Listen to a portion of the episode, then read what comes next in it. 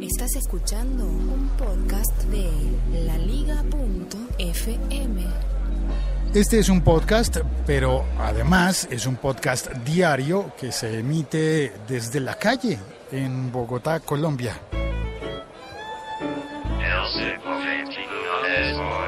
Soy Félix, mi Twitter es arroba locutorco. So at the 60s, you remember the Vietnam War? Yeah, in the 60s, 70s. Hay un tour en este momento, hay una guía, no sé, una visita guiada a la ciudad.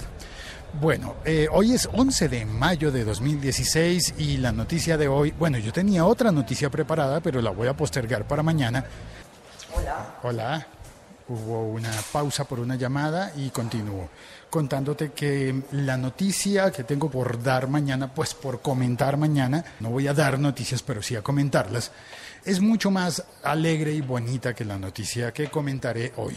La de hoy es que WhatsApp sacó una aplicación para, sí, para escritorio, para Windows y para Mac. Y esa aplicación, pues tiene muchas críticas. Hay que reconocerlo, WhatsApp lo intenta, se esfuerza. Están intentando poner una aplicación para que ya no tengas que tener una ventana de Chrome abierta con el WhatsApp allí, sino que haya una aplicación. ¿Cuál es el fallo? El gran problema, que solamente funciona conectándose a tu teléfono, de la misma manera que estaba funcionando la versión web con un navegador, en el que tienes que tener el teléfono cerca, conectado, es que tienes que tener un teléfono y eso no es útil. No es tan cool, no es tan chévere, porque... Café expreso, por favor.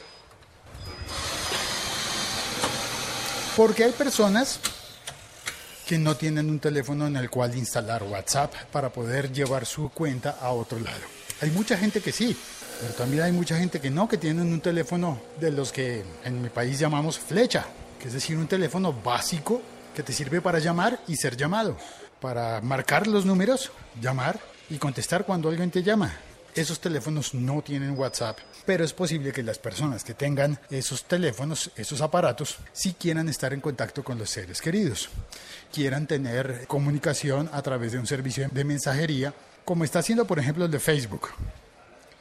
Pero no funciona el de WhatsApp. Y lo que se está viendo es que WhatsApp, así a muchos le guste, no puede ser un estándar de comunicación, porque no todo el mundo tiene. Y ya, claro, tú dirás, pero mucha gente tiene. Sí, pero no es tan fácil. Mira, por ejemplo, mi papá no tiene WhatsApp. Y tiene un iPad.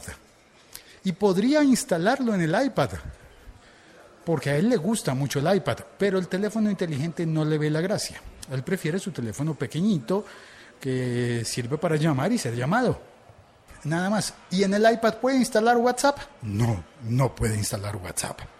¿Puede recibir mensajes? De no, no puede recibir mensajes. Necesita mm, abrir la cuenta y ponerla en un teléfono inteligente para luego llevarla a ¿A qué? ¿A una instalación en el iPad? No, no puede, no se puede. En el iPad no se puede de ninguna manera. No llega el WhatsApp al iPad. Y eso creo yo que sigue siendo un problema.